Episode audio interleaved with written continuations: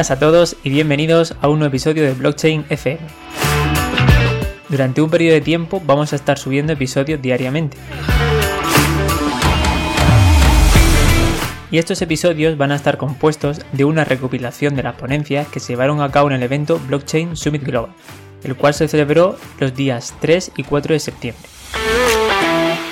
Si queréis ver la ponencia completa y el vídeo, vamos a dejaros el enlace a la web oficial del evento en la descripción del episodio. Antes de comenzar, queremos recordaros que este podcast está patrocinado por la plataforma Tutelus. Si visitáis la web tutelus.com podéis encontrar un amplio catálogo de cursos gratuitos sobre la tecnología blockchain y las criptomonedas y también tenéis a disposición cursos de pago que son un poco más especializados y aparte tenéis un máster de forma online y también presencial sobre la tecnología blockchain y sus aplicaciones.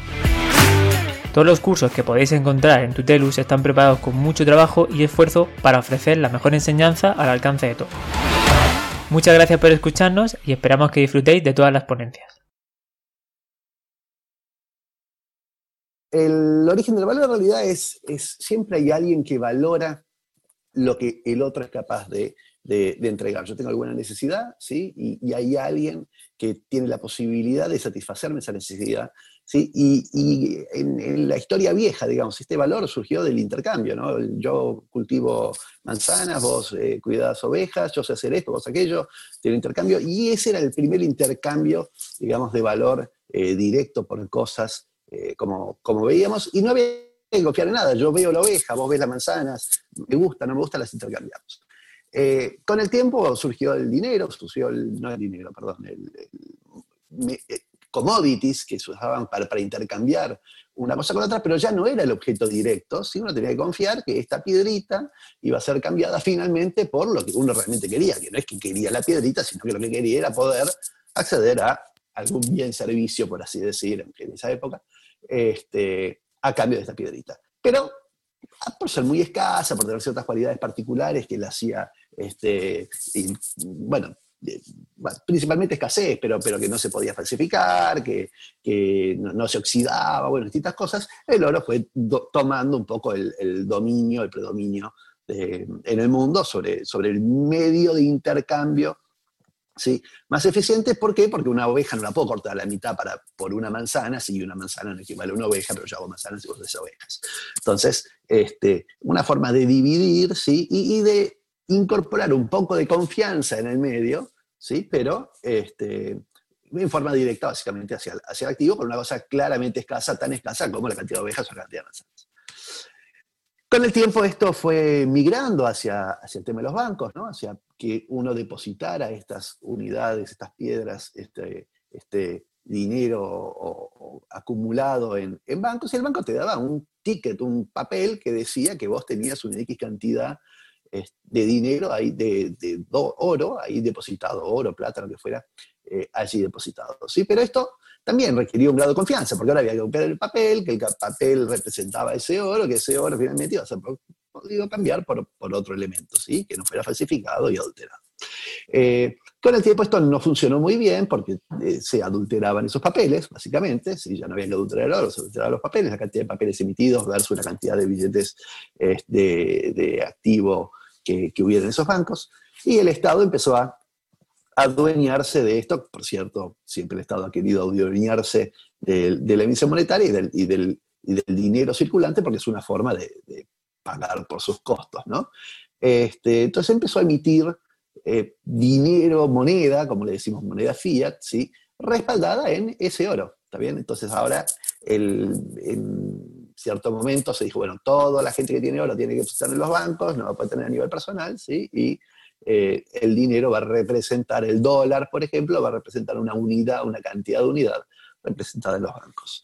pero con el tiempo, y si ustedes piensan que el dinero está respaldado en oro, esto es absoluta eh, inocencia, ¿sí? Porque ya después del Bretton Woods eh, se dijo, ok, ustedes primero nos dieron todo el oro, le dimos un montón de billetitos, ahora esos billetitos no necesitan necesariamente estar respaldados por oro. ¿Por qué? Porque nos complica para crecer, nos complica para un montón de cosas y en realidad para quedarnos con el oro, que es el único activo eh, realmente escaso y, que tenía valor intrínseco, no intrínseco, perdón, no existe valor intrínseco, ahora vamos a hablar, pero eh, se quedó con el oro y nos dieron a nosotros sus papelitos. Y funciona, la verdad que funciona perfecto, la gente no está preocupada porque el papelito no tiene oro atrás, en el día a día no le preocupa, ¿sí? fluye, se imprime a la velocidad que el Estado necesite, sin preocuparse por haber generado eh, un valor equivalente al al dinero emitido, ¿sí? no es que se emite acorde al PBI, sino que se emite acorde a la necesidad política y al interés político del, momento. ¿sí? Y, hasta acá es donde conocemos todos, bueno, tenemos el papel, estamos contentos, pero no, la verdad es que el dinero, el 90%, el 95% es digital. Entonces, ha existido siempre una evolución, una evolución en el dinero, ¿sí? una evolución en la forma en que certificamos este valor, una evolución en la forma en que llegamos finalmente a la oveja e intercambiamos la manzana, ¿sí? que siempre ha ido exigiendo un grado mayor de confianza, ¿sí? mayor confianza, ya no veo el elemento, ya no veo el, oro, ya no veo el billete, pero, pero que funciona, que es eficiente a cambio de cierta eficiencia. Yo voy con la tarjeta de crédito, pago y ya está, y no me estoy preocupando si está el billete o no está el billete. Supongo que está, supongo que funciona, mientras todos creamos que funciona, funciona, y cuando todos creamos que no funciona, deja de funcionar porque no existen los billetes, no existe el oro, y no existe gente dispuesta a darte el servicio a cambio de eso que no existe, que son sus billetes y tu oro. Así que bueno, este sistema requiere de un alto grado de confianza a cambio de una eficiencia en la gestión y en el uso de, la herramienta. ¿sí?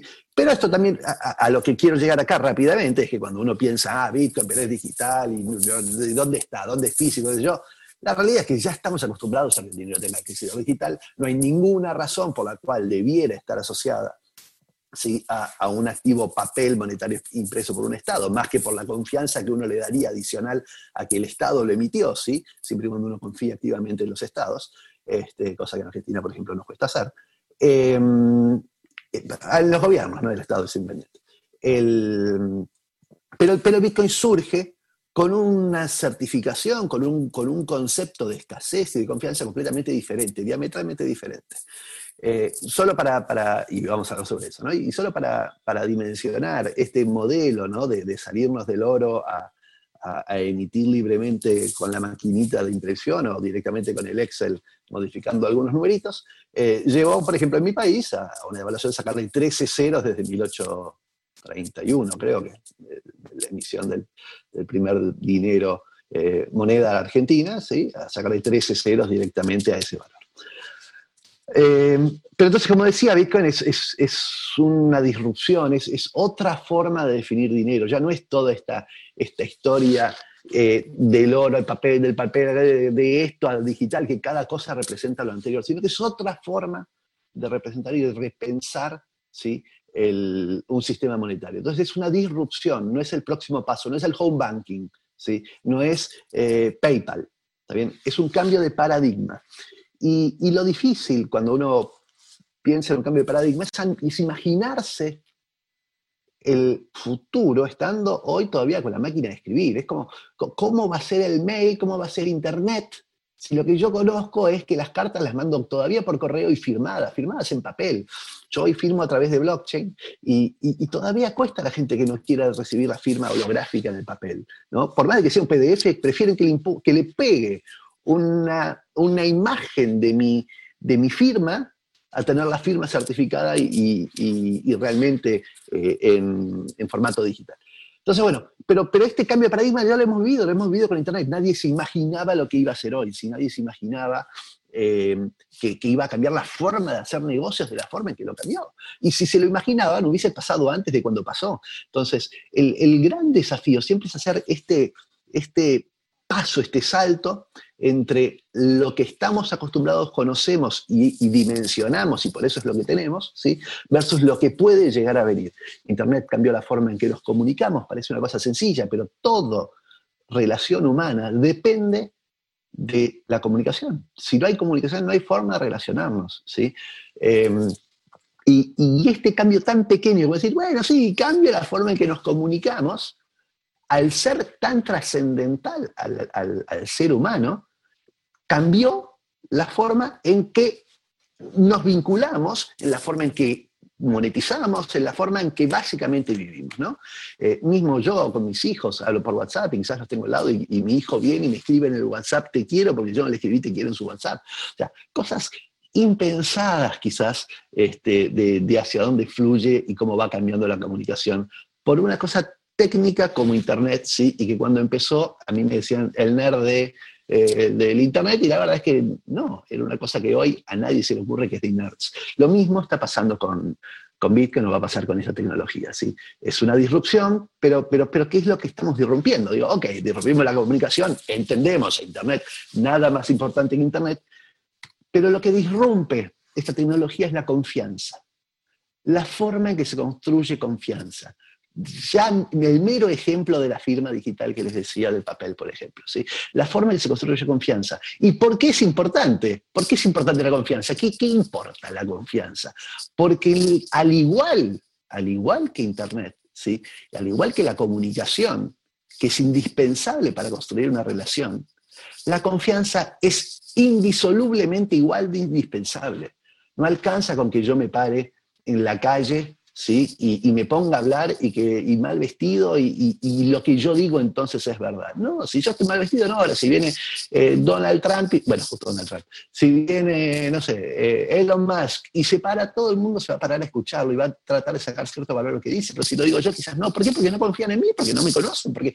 Entonces, la confianza es indispensable para que la comunicación tenga valor. ¿sí? El, inclusive, aunque fuera escuchar e ir construyendo internamente que esto que me decís es válido o no es válido, pero hay una necesidad de construcción de confianza para que la información tenga valor. Si el INDEC, que es el Instituto Argentino de, Estadísticas, ¿sí? Eh, no es confiable la información que provee, ¿sí? no alcanza con ser INDEC necesita ser confiable. Y si no, esos datos no son utilizados para hacer estadísticas. Cuando el Estado dice que tiene 9.000 muertos, cuando tiene 12.000, ¿sí? Entonces el dato ya no es confiable, entonces no alcanza con la información, no alcanza con publicar la información en una web, ¿sí? sino con saber que esa información vino del origen que vino, así como explicaba eh, Ignacio sobre la trazabilidad del medicamento y la trazabilidad de la comida. No alcanza con que te diga que vino de acá alcanza hoy porque no hay una herramienta que permita hacer eficientemente ese control, pero a medida que surgen estas herramientas que permiten hacer una confianza eficiente, sin tener que confiar en el intermediario, que yo no sé cuánto, bueno, es, este tipo de disrupciones que trae la, tecnología. ¿Y por qué hablamos de esto? Porque es indisoluble a la existencia de valor. Si no, lo que me dijiste a mí me vale cero. Y lo mismo va a pasar con las computadoras y con las cosas entre sí, la computadora contra la otra computadora que no hayan hackeado en el camino. Bueno, es difícil imaginarnos de la máquina de escribir hacia dónde va todo esto, pero este es el, básicamente el, gran cambio que viene a ser esta, esta tecnología. Así que bueno, vamos, vamos a, referirnos un poco sobre cómo, qué valoramos, ¿sí? Valoramos todo lo que nos es útil en toda una escala grande del concepto de utilidad, ¿no? Este, de la pirámide de Maslow, si uno quiere. Y, y cuando cuando entendemos que algo nos es útil, yo voy a hacer solo una pequeña referencia sobre el concepto de la energía, pero como seres vivos necesitamos energía para sobrevivir. Es indispensable, no hay forma. Es el, el leitmotiv de todo lo que hacemos es esta búsqueda de energía, básicamente esta posibilidad de seguir sobreviviendo y de preservarnos en el tiempo. Así que buscamos y ahorramos energía. Por lo cual, siempre valoraremos en una ecuación de utilidad versus gasto, versus cuánto consumo, cuánto esfuerzo me requiere. ¿sí? Le pongo energía ahí en el medio porque, bueno, es una ecuación energética que uno ni lo piensa, pero, pero naturalmente es eso, valoro lo que me satisface una necesidad, me es útil para algo, en relación a cuánto consumo. Sin embargo, ¿qué pasa con los riesgos? ¿Sí? Cuando uno cómo, cómo, maneja el ser humano el riesgo de que eso satisfaga o no finalmente lo, que yo creo ¿sí? que vas a satisfacer. Bueno, el ser humano tiene una noción de tiempo, ¿sí? por lo cual conoce lo que pasó en el pasado ¿sí? y preserva la transferencia del conocimiento, tiene la capacidad de preservar y transferir el conocimiento, por lo cual puede construir ¿sí? confianza, puede construir en base a la experiencia pasada lo que cree que va a suceder en el futuro. Y por eso es que, bueno, básicamente decimos que la blockchain es disrupción de confianza. ¿Por qué? ¿Qué es lo que, ¿Cómo termina esta ecuación? El valor siempre va a ser subjetivo, va a depender de qué necesidad tengo yo, ¿sí? cómo sopeso yo esa utilidad, ¿sí? va a depender de cuánto confío yo en la capacidad de ese elemento de satisfacer esa utilidad, ¿sí? y cuánto creo yo también ¿sí? que tiene ese elemento la capacidad de generarme un gasto, ¿está bien? Entonces, esta es la ecuación sobre la cual uno define el valor de algo. Y, siempre, siempre va a ser subjetivo. Eh, a nivel individual, después a nivel eh, comunidad puede haber un valor como, como el precio, decir, bueno, sí, este es el valor subjetivo para mí, vale más, por eso no vendí el Bitcoin, pero para el mercado hoy vale 11,5. Este, así que quiero, quiero rápidamente hacer una referencia sobre esto y Bitcoin, ¿no? ¿Dónde, ¿Dónde está esto? Bitcoin tiene sentido y va a ser elegido siempre y cuando sea más útil, más confiable y más eficiente que cualquier otro sistema. ¿sí? Entonces, como utilidad ya lo explicó eh, bien eh, Nacho, ¿sí? obviamente es más escaso, durable, portable, divisible, almacenable, fungible, infalsificable y líquido. ¿sí? Esto es lo que tiene que hacer una moneda para ser útil como moneda pero además es incensurable, es instantáneo, tiene menos costo, es privado, es programable. Imagínense el dinero programable, ¿qué puede llegar a ser? Pero no alcanza con que sea simplemente dinero, no alcanza con que exista una forma de decir esto hay tanto valor, tiene que ser confiable. Entonces, veamos cómo funciona el modelo de confianza descentralizado. También Nacho un poco habló sobre esto.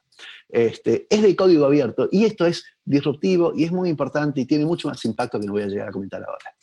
Em, pero básicamente todo el mundo puede auditar línea por línea del código. Y aunque no sepas hacerlo, podrías pagarle a alguien para auditarlo. Ahora, no puedo auditar cómo funciona el Banco Central, ni aunque quisiera pagarle, ni auditar cómo funciona el HSBC para asegurarme que algo, porque está prohibido, porque no se puede. Acá en Bitcoin, en cripto y en blockchain todo es 100% auditable. Eh, necesita el consenso, si todas las partes tienen que estar de acuerdo para hacer cualquier modificación, y el incentivo de este consenso es la moneda, es el modelo monetario de Bitcoin. ¿Qué voy a decidir? Las cosas que lo hagan más útil, más confiable y más eficiente. No voy a modificar la cantidad de Bitcoin que se pueden emitir porque eso reduce la confianza y destruye la confianza. Entonces, el consenso asegura la preservación de las cosas que lo hacen valioso también al, al, sistema monetario. La emisión matemáticamente definida, si uno no puede libremente a la maquinita darle como le da al dinero digital o le da al, dinero bancario. Eh, una, una, red de nodos que hoy representa más de 60 o 100 veces el poder de cómputo de, Google entero, ¿sí? es, son, o sea, son más de 100.000 nodos en el mundo distribuidos que tienen eh, la, blockchain de Bitcoin. Eh, por lo cual adulterar un dato es, literal, a ver, técnicamente imposible, y la criptografía que también comentaba Nacho asegura de que lo que yo hice, fui yo quien lo hizo y nadie más pudo haberlo hecho por mí. El banco no pudo haber entrado a sacarme plata de mi cuenta, básicamente, ¿no? Como lo hace todos los días, siendo que yo creo que soy el dueño de esa cuenta. Eh, ¿Y, por qué es eficiente? Porque si, si es claramente potencialmente más útil, es absolutamente más confiable, tiene que también ser más eficiente. ¿sí? Y, como bien comentó Nacho también, el tema de, eliminar el intermediario, ¿qué impacto tiene? Por un lado, reduce tiempos, ¿sí? porque el intermediario hasta las 8 en Argentina, hasta las 8 de la noche se pueden mandar transacciones. Reduce procesos, ¿sí? y, eliminar y modificar procesos, ¿sí? reduce costos, básicamente, y el tiempo también es un costo. Reduce comisiones, porque no es que es una mala persona el del medio, pero trabaja de eso y quiere cobrar por eso. Eh, corrupción, a veces sí es una mala persona y a veces adrede por estar en el medio, ¿sí? y por vos no poder auditar lo que pasa entre una punta y la otra, eh, aprovecha y, cuando está la oportunidad se genera la corrupción. A veces no es de corrupción, a veces es de errores. Bueno, al no haber un intermediario no hay errores. Y, y por lo cual se reducen los riesgos y todo esto en definitiva es un ahorro de costos. ¿sí? Y, el último concepto quizás para, transmitir, que es el concepto de libertad, ¿sí? Eh, para, para realmente tener libertad hay que reducir el costo, el costo de acceder a esa libertad. ¿sí? Es cuando uno dice, bueno, votar mis promesas, que eso son solo promesas, son solo palabras. ¿sí? Cuando uno agrega este tipo de tecnología, ¿sí? donde puede auditar e inclusive expresar su voto, entonces, las palabras ya no se las lleva el viento, y si se las lleva el viento, yo puedo certificar que se las llevó. ¿sí? Y eso, aunque uno naturalmente va a elegir a alguien al quien vota para que concentre poder, ¿sí? ya, terminé. Este, cuando, a pesar de que uno eh, concentra este poder en alguien, ¿sí? estas tecnologías permiten también eh, reducir ese poder concentrado. Así que bueno, no hay que estar fijándose lo que hace Estados Unidos, no hay que estar fijándose lo que hace Europa, ¿sí? Acá cualquiera, cualquiera puede eh, ser líder en esta tecnología, ¿sí? Es de open source, es para todos, cualquiera puede ser el primero y no dejemos que los gobiernos, ¿sí? Tomen decisiones que tengan que ver con eh, preservar un, un dominio, digamos, económico necesario o que tomen decisiones basadas en miedo, sino que aprovechen esa oportunidad. Música